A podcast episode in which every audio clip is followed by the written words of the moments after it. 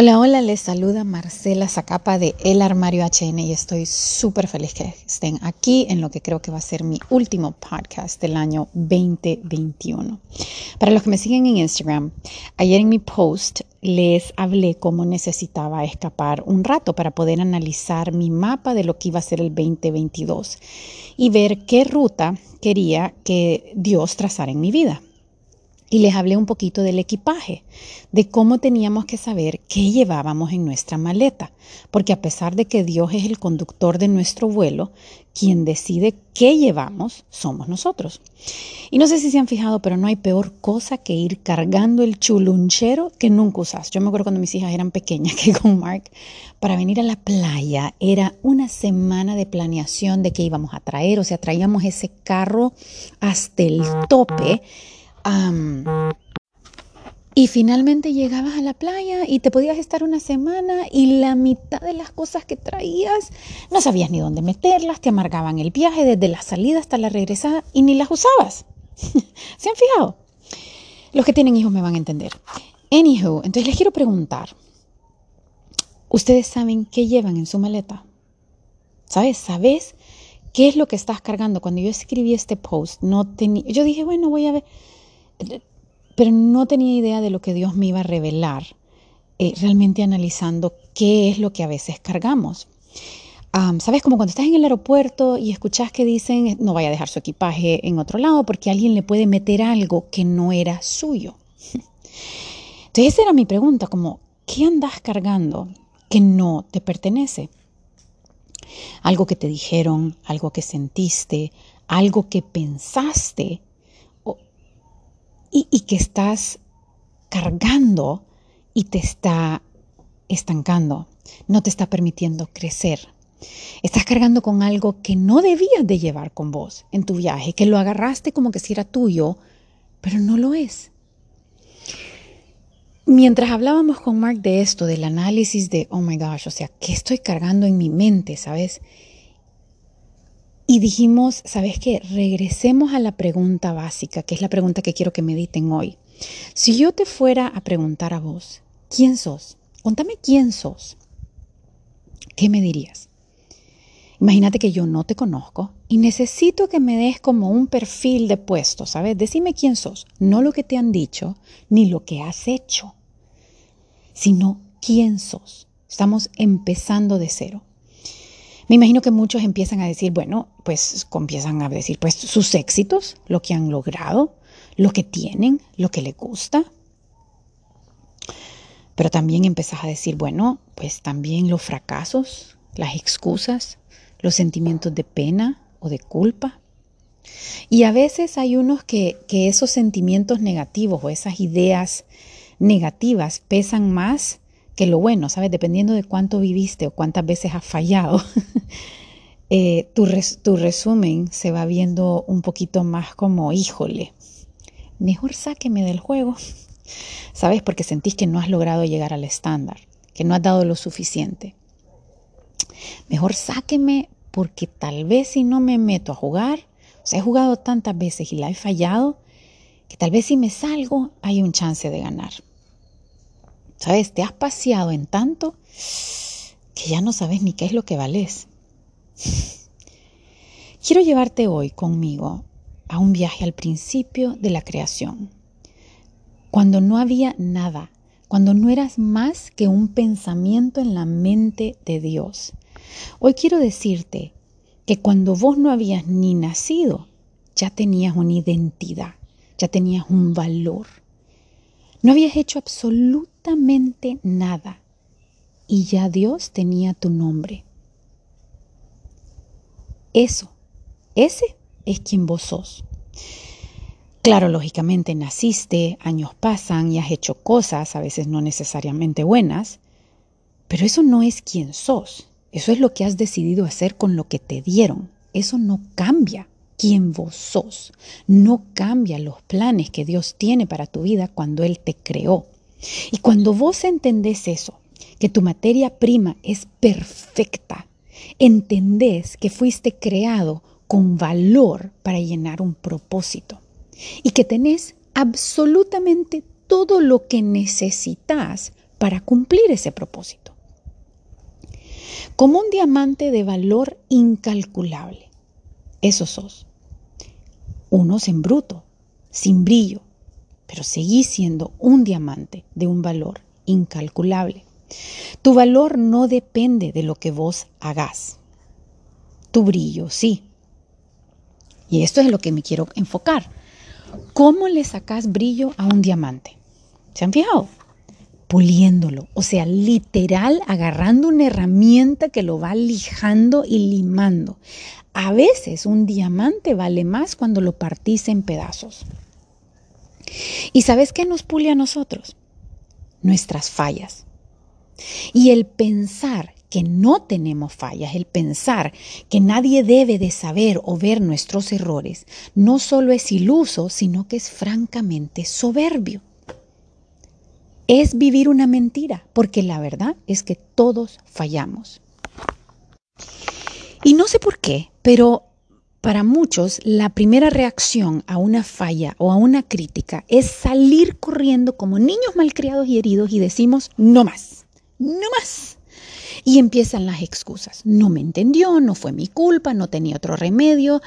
Y si yo ahorita les digo, a ver, cuénteme em, la falla que más vergüenza le da, pucha, es que yo, ¿verdad? Lo, que sea que hicieron. Lo primero que empezás es, pero es que fíjate que la verdad en ese tiempo tenía mucha necesidad. No, pero es que la verdad es que el otro me engañó. No, pero es que fíjate que a mí cuando me tratan de esa manera, ¿sabes? Y empieza el montón de justificaciones de por qué realmente hicimos eso. O peor aún, tal vez estás en un momento en tu vida en donde le agregamos razón a la falla. Bueno, es que la verdad, como que ya se dieron por vencidos y dijeron, a pesar de que fue culpa del fulano, del entendente, del, clima, de las... Además de eso, significa que es que no sirvo. Es que realmente no soy bueno. Pucha, es que no tengo nada que ofrecer. O sea, no tengo nada que ofrecer. Y lo que quiero que entendas es que no importa si estás en esa etapa en donde te defendes como panza arriba echándole la culpa a los demás y pegando gritos para que a mí nadie me toque, pero ¿qué están hablando de mí si yo no les pregunté? O estás en el punto donde te sentís como basura humana, que no vales. El punto es, ya les expliqué antes, que claro que no, no dejas de valer por lo que hagas, pero lo peor es que te escondes en una oscuridad y dejas de pulirte. Decís, no, no, no, no, a mí mejor no me toquen, yo voy a seguir cargando esta cobertura de sucio y polvo que realmente no te pertenece. No es parte del diamante que sos. Dejas de buscar oportunidades para ser pulido. Yo me acuerdo una vez cuando estábamos estudiando Miguel Ángel, que, dicen que le preguntaron que cómo sacaba esas piezas tan espectaculares de la piedra. Y él dijo, pues yo veo la, yo cuando me ponen la piedra, yo lo que veo es al David o a la piedra, la piedad, que hizo piezas espectaculares. Entonces él dice que él lo que miraba era la escultura y que simplemente empezaba a picar lo que le sobraba a la escultura. Mira qué cosa más bella. Como que al revés, nosotros vemos la piedra y decimos, ¿qué hacemos con esto? Pero Miguel Ángel dice, no, no, no, yo ya miraba la pieza. Empezaba al revés. Ustedes saben que en la Biblia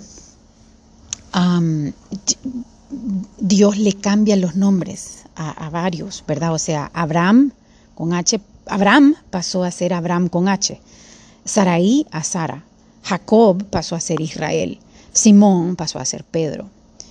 Pablo era Saulo. Y yo recuerdo cuando empezaba que yo decía, no entiendo, pero ¿por qué le va a cambiar el nombre? Y hay muchas explicaciones de esta, pero una que me encantó una vez es que Dios, cuando miraba a la persona, pongamos a Saulo de ejemplo, Saulo creció, eh, apoyándose en quién él era, en, sus, en su linaje, en todo lo que había hecho. pero Jesús, al aparecérsele, le dice, pero vos no sos Saulo. Saulo es lo que vos, es todo el sucio que vos fuiste cargando, es todo lo que te fuiste agregando a tu vida, las credenciales, tus status, tus amigos, de lo que te codiaste. Pero yo te creé para ser Pablo. Mira qué cosa más bella. O sea, Dios no nos ve como todas las cosas que hemos metido al maletero que no son parte nuestra. Dios dice, no, no, vos no sos Saulo. Sé que te criaste como Saulo, pero yo te llamé a ser Pablo. Y tal vez vos andás por la vida pensando ser un Saulo. La gente te ve como Saulo, o sea, vos te ves como Saulo, no, pero es que yo he logrado, yo he hecho, yo voy a acabar con él, a mí me toca. Pero Jesús, Jesús se te aparece en un segundo, así como se le apareció a Saulo, y lo lleva al momento de la creación, donde apenas era un pensamiento y le dice, desde ese momento yo te creé para ser Pablo. Olvídate lo que has hecho, lo que has sido, déjalo ir, sea bueno o sea malo, déjalo ir todo y comenzá a caminar simplemente con quien Dios te dice que sos. Pablo entendió su propósito y esto cambió completamente su equipaje. Atrás quedó su linaje, sus credenciales.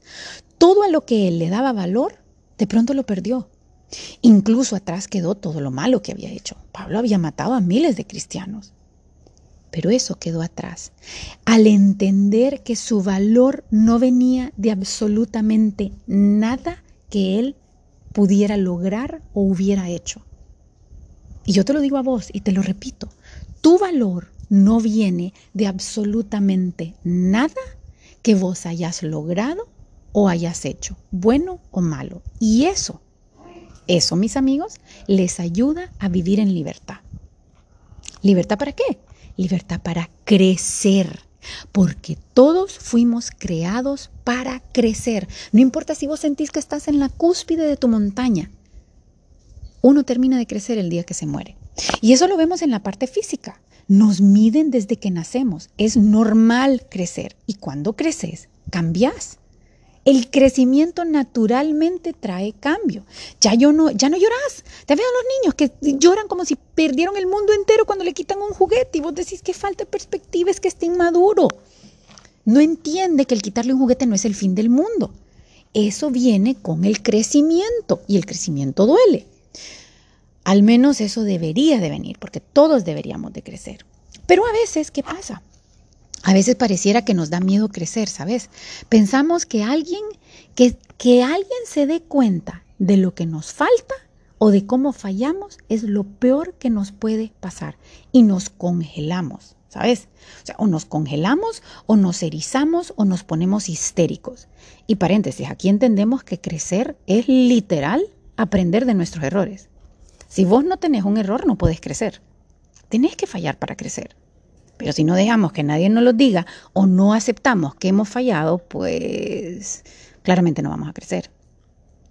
Y entonces empezamos a defendernos como gato panza arriba, explicando, justificando por qué pasó lo que pasó. ¿Sabes? Y no es que fíjate que el fulano, y es que realmente que es que a mí me criaron de esta manera, y es que porque... Y te podés estar años años enfocándote en qué, por qué pasó.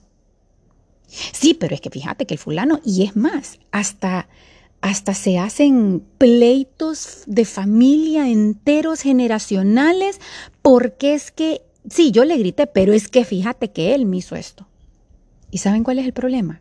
Que todo este tiempo nos estamos enfocando en por qué y no nos estamos enfocando en qué pasó. ¿Sabes? Porque la joya, la, herramienta que te va a venir a pulir, no va a ser el por qué te hicieron, porque la, la vida sí es, o sea, va a haber gente que te va a tratar mal, van a haber injusticias. La cosa es, ¿qué pasó? ¿Cómo reaccionaste? ¿Qué aprendiste vos? Esa es la joya. Si vos no te enfocás en eso, el problema o la falla va a seguir con vos. Va a seguir con vos. No le tengamos miedo, no le tengamos miedo a analizar, espérate, ¿y qué, fue lo que me pasó? O sea, ¿por qué estoy reaccionando de esta, de esta manera? ¿Qué es lo que estoy pensando? Estoy pensando que no valgo, estoy pensando que nadie me puede amar, estoy pensando que no tengo redención, estoy pensando que no tengo futuro, o estoy pensando que yo me merezco lo he logrado todo, entonces me lo merezco, me merezco esto y más. O sea, esa, esa es la, es la, la oportunidad de crecimiento que se viene cuando analizamos ¿Qué pasó? ¿Qué pasó conmigo? Deja que te pulan, aunque duela. Deja que Dios utilice a los demás, porque probablemente así va a ser. Por eso es que somos, que, vivimos en comunidad, porque son los demás los que ven cosas en nosotros, los que sacan cosas en nosotros, que decimos, oye, es que esa persona siempre me hace, siempre me hace enojar. Cuando estoy con ella, mejor me aparto. Espérate, pero está bien, apartate, haz lo que quieras, pero analiza, ¿por qué? ¿Por qué me enoja? Deja que Dios utilice a esa persona como una oportunidad para hacerte brillar. Aunque la acusación sea injusta, no te, no te preocupes por eso, no perdas tiempo en eso. Úsalo para aprender humildad, porque hasta eso sirve. Y para hacerlo como una oportunidad para confiar que Dios hará justicia. Eso sintió Pablo. Pablo dejó de correr interminablemente, incansablemente, porque él entendió que ya no tenía que ganarse su puesto, ya no tenía que mantener sus credenciales. Él entendió que ya Dios le había dado su valor.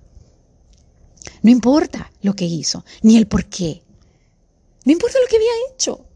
No tenía que seguirlo haciendo. Su propósito cambió, su maleta completamente la cambió. Y yo hoy te digo a vos, no importa lo que hiciste, ni por qué lo hiciste seguís valiendo oro.